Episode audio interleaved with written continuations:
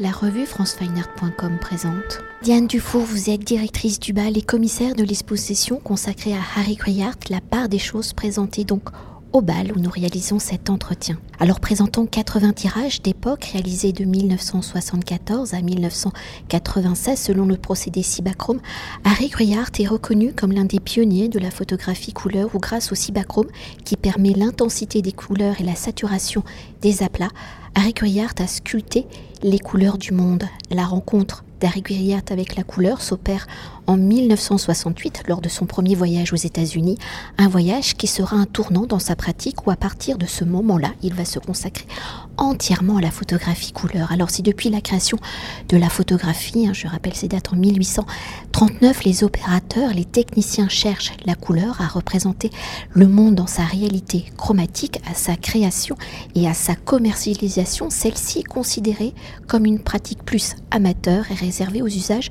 de l'illustration et de la publicité où le noir et blanc reste alors considéré comme l'écriture des professionnels des pratiques artistiques. Alors pour évoquer la genèse de l'utilisation de la couleur par Harry Cruyard, s'il commence sa pratique photographique en noir et blanc, comment ce voyage de 1968 à New York va-t-il lui permettre de rencontrer la couleur, de décider de l'utiliser et d'en faire sa pratique exclusive? Alors, il raconte que c'est l'exposition au pop art, en fait, euh, et Rauschenberg particulièrement, qui lui font comprendre que la laideur du monde, sa vulgarité, ce côté très commun des choses, peut aussi euh, dire quelque chose et peut être aussi un, matériau avec lequel travailler.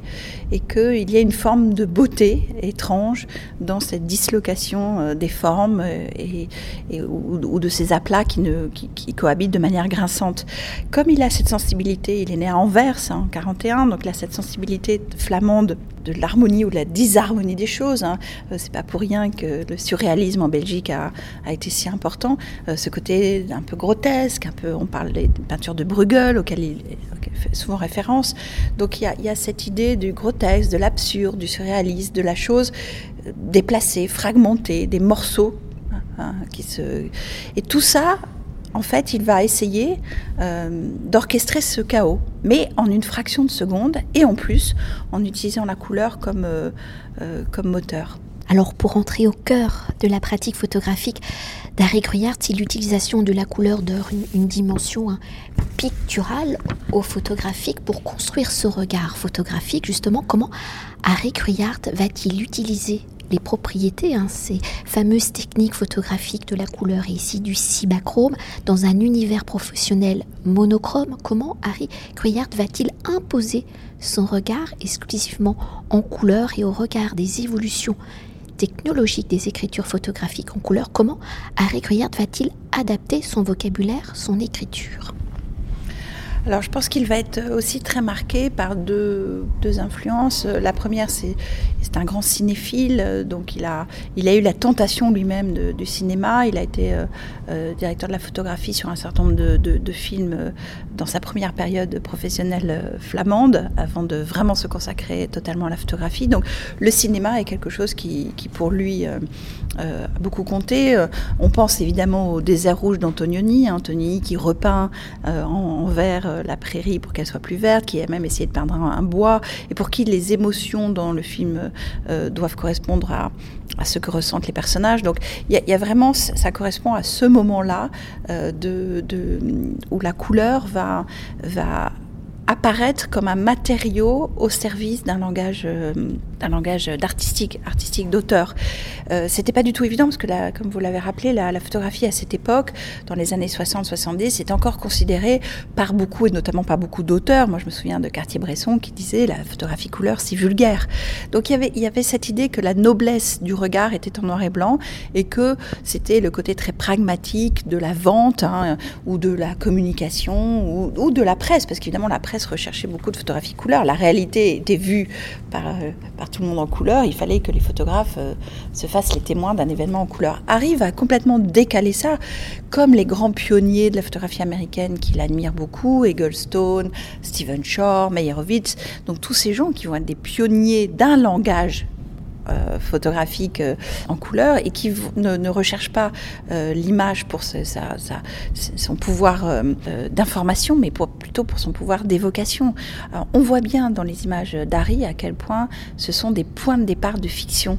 D'ailleurs, il y a un très beau texte de Richard Nonas qui, qui, était, qui faisait partie de cette avant-garde artistique américaine que, Harry Gruyard rencontre et, avec qui il se lie d'amitié, Gordon Matta Clark, Richard Nonas, etc., justement à New York à la fin des années 60. Et il y a dans, cette idée de, Richard Nonas, quand il regarde les photos d'Harry, de, de, cet avant l'image. Il s'est passé quelque chose avant, il peut se passer quelque chose après. Et donc, étrangement, euh, mais bien sûr magnifié par le cibachrome et par, le, je pense, la présentation au bal, la scénographie et les choix scénographiques du bal, il y a cette idée d'une amorce de fiction. Euh, et qui est, très forte. Et la couleur permet ça parce qu'elle est tellement orchestrée, elle est tellement puissante, elle est tellement picturale que qu'on se dit qu'il y a une, part d'irréalité dans cette réalité, ah, comme un mensonge. Hein, c'est pour ça que je, disais dans le texte d'introduction, peut-être un mensonge plus vrai que la vérité.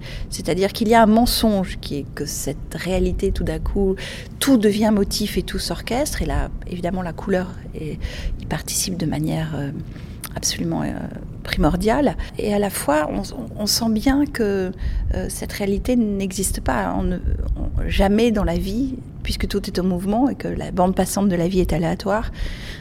Voilà, on ne, peut pas arrêter quelque chose d'aussi parfait que les images d'Harry. Et pourtant, ce qu'elles disent de l'humain dans, ces photographies est très différent du ravissement. C'est autre chose. Et pour poursuivre avec les enjeux de la photographie couleur, si elle semble être le reflet de la réalité par le jeu des formes, hein, des juxtapositions, de la lumière, les photographies, Darry Gruyart nous projette dans des compositions théâtrales où les instants capturés semblent déformés hors du temps comme sortis d'un monde imaginaire, vous venez de l'évoquer. Alors dans un instant vécu d'une réalité d'action, comment Rick Ruyard justement utilise-t-il la couleur pour réinterpréter ces instants capturés, pour raconter autrement les événements de la vie, de l'actualité, d'un instant journalistique? Comment Rick Ruyard le métamorphose-t-il en un mode complexe de la pensée? Par rapport à, votre euh, texte, j'ai l'impression euh, qu'il y a un, petit quiproquo parce que dans la, pratique d'Harry Goyard, il n'y a pas d'intention préalable. Donc il n'y a pas d'intention à deux titres. Le premier titre, c'est qu'il n'y a pas d'intention journalistique, ni de témoignage, ni de reportage, ni de rendre compte. Donc on n'est pas du tout dans le registre de cette photographie documentaire qui veut euh, expliciter le monde ou simplement euh, nous, en informer.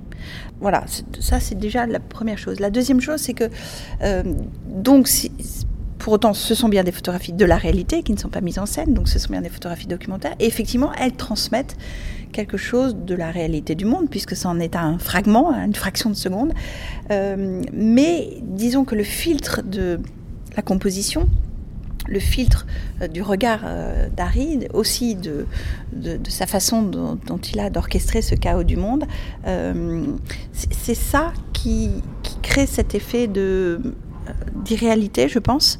c'est vraiment comme si le, le chaos du monde, tout d'un coup, avait un metteur en scène qui disait, bon voilà, maintenant, toi, tu t'arrêtes de lire ton journal, toi, tu te retournes, l'enfant, tu baisses ta cagoule, puis le chien, tu n'aboies plus, paf, ça y est, on y est.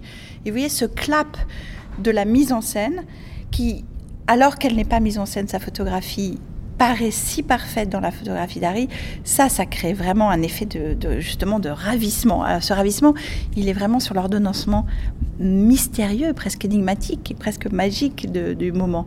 Pour autant, ce que dit sa photographie est par ailleurs, part dans la dislocation, la fragmentation. D'ailleurs, les corps dans ces photographies n'ont pas, disons, plus de poids qu'un poteau, un arbre, une voiture, un aplat, une vitrine. C'est-à-dire que finalement, nous, nous les humains, dans les photographies d'affaires, nous sommes réduits à, à, notre statut de motif.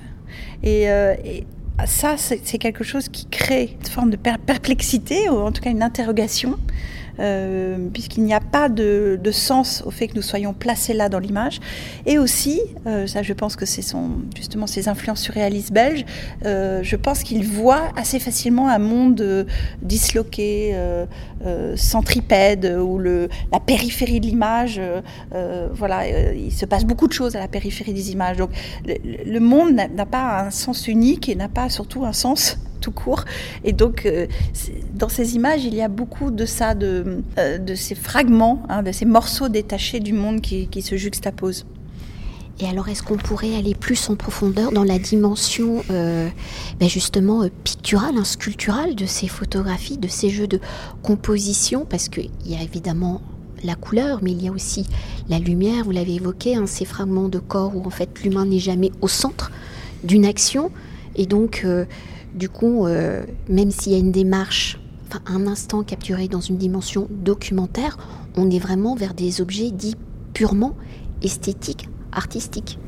Alors, de nouveau, oui et non, vous avez tout à fait raison, parce que euh, c'est d'abord la picturalité du monde qui est, le, moteur euh, essentiel.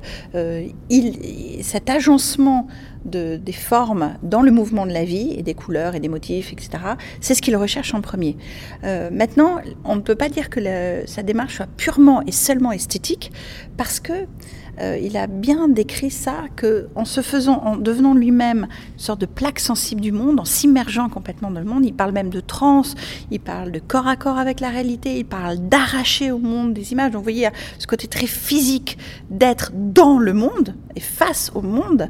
Euh, et, cette chose fait qu'on ressent euh, qu'il est totalement présent et donc le lieu lui-même où l'instant lui-même, euh, au-delà de la picturalité, au-delà de la recherche esthétique, s'exprime. Et s'exprime très bien dans l'exposition, on le voit très bien, parce que par exemple, le Maroc euh, est juxtaposé à l'Égypte, et qui pourrait paraître proche culturellement, euh, religieusement, euh, etc. C'est pas facile de photographier dans, ces pays-là. Or, pour autant, on comprend très très bien que l'énergie ou ce qui se dégage des images est totalement différent au Maroc. très peu de visages, beaucoup d'ombre, beaucoup de jeux d'ombre et de lumière, beaucoup de velouté, beaucoup de chaleur, beaucoup de murs ocre. Euh, beaucoup, voilà, on est, on est dans, quelque chose de très matériel, qui on a presque l'impression de pouvoir toucher les tissus, euh, voilà, même le sky du bus, un rouge euh, déglingué, mais on a l'impression qu'il est, qu'il est qui nous parle. Donc, alors que dans les photos d'Égypte, on est dans une nuit électrique, dans une nuit de, lumière artificielle, on est dans une nuit de, euh, des derniers de la nuit, hein, des laissés pour compte dans la nuit, où la nuit euh, révèle des choses et en cache d'autres. Donc il y a un mystère supplémentaire dans la nuit de, l'Égypte. Bref, on n'est pas du tout dans le même type de récit d'énergie ou de euh, voilà. donc il est intensément à la recherche de la picturalité, intensément, à, viscéralement attaché à cet euh, ordonnancement esthétique du monde, mais pour autant, hein, il tient beaucoup, et je pense que c'est, il a raison, à cette profondeur de sens euh, ou cet attachement à la, singularité du lieu, et qui va s'exprimer très bien dans les images. Ce n'est pas quelqu'un qui va chercher dans le monde quelque chose qui, d'emblée, est fait pour lui ressembler. Vous voyez, il y a des photographes comme ça qui vont chercher des autoportraits partout le monde, même si ce ne sont pas des autoportraits, mais ce sont des images qui leur ressemblent. Évidemment, les photographies d'Harry peut-être en disent plus sur Harry que sur le monde. Néanmoins, elles disent beaucoup de choses du monde. Et pour conclure notre entretien, l'exposition, je le rappelle, présentant plus de 20 années du regard photographique d'Harry Gruyard pour mieux appréhender sa pensée de la couleur. Comment avez-vous justement construit et articulé l'exposition? Parce que la mise en espace, la scénographie, le choix des couleurs, mais aussi le choix des encadrements qui sont inhabituels pour Harry Gruyard en disent beaucoup aussi sur sa pratique. Alors en fait, il faut savoir que l'exposition a été conçue à partir d'un matériau très rare qui sont ces fameux tirages Cibachrome. Donc le Cibachrome, c'est une technique de tirage qui avait été inventée par un Hongrois dans les années 30, qui a été commercialisée à partir des années, du début des années 60, qui est un, tirage euh, très particulier parce que il est, on appelle ça un processus positif-positif. Au départ, c'est une diapositive qui est transformée en tirage, donc on passe effectivement d'un positif à un positif, mais c'est fait à partir de l'exposition d'un papier qui lui-même contient au départ des pigments colorés. Donc en fait, c'est un tirage par destruction. Alors déjà, ça c'est toute une philosophie de révéler de la couleur par la destruction. Euh, mais ça donne donc ces tirages absolument inoubliables parce que leur modelé, leur rendu, les aplats, les saturations, on a vraiment l'impression, alors que évidemment l'exposition est très, très bien éclairée par l'équipe du bal, admirablement scénographiée par Cyril Delhomme, mais parfois on a vraiment l'impression que l'image est rétro-éclairée. Or, pas du tout. C'est la qualité euh, presque plastique du tirage qui lui donne cet aspect cinématographique. Et donc, on a voulu souligner qu'au bal, le public peut voir ce qu'est vraiment un tirage couleur d'exception. Parce que cette technique, est exceptionnel et ce rendu est, inouï. Euh, et donc on avait envie de souligner ça. Alors on l'a souligné par une scénographie très colorée, les murs, euh, voilà, presque un village de Barragan, hein, de Luis Barragan, l'architecte mexicain. On a l'impression que les couleurs comme ça se, se, juxtaposent parce qu'on voulait aussi immerger le corps du spectateur dans la couleur. Il nous semblait que le, noir, que le blanc était trop aride. Euh, et puis, comme vous l'avez souligné, d'habitude les, tirages d'Harry sont exposés avec des Mary Louise blanches, des cadres blancs sur des murs blancs. Et donc là, on a fait tout l'inverse. Ce sont des cadres noirs avec un large, euh, voilà, large euh, aplat noir autour de l'image qui les isole des murs colorés. Et à la fois, ce, cadre noir et, ces, aplats noirs autour de l'image euh, recréent un peu l'idée de la diapositive ou, de l'écran du cinéma. Et donc, on comprend bien qu'on a voulu souligner cet aspect cinématographique des images par cette mise en scène, quand même très aérée. Hein. on a l'impression de déambuler, euh, puisque l'orchestration euh, des choix dans l'espace est faite géographiquement. Donc euh, la Belgique dans le premier espace du bal, puis les États-Unis, puis le Maroc, puis l'Égypte, puis Moscou. Donc voilà, on, se balade géographiquement et à la fois on a l'impression que chaque image raconte un monde. Et c'est ça, c'est ça la beauté en fait, je pense, de, de la pratique d'Harry et de la scénographie qui lui répond. Merci beaucoup. Merci beaucoup à vous. Cet entretien a été réalisé par franceweiner.com.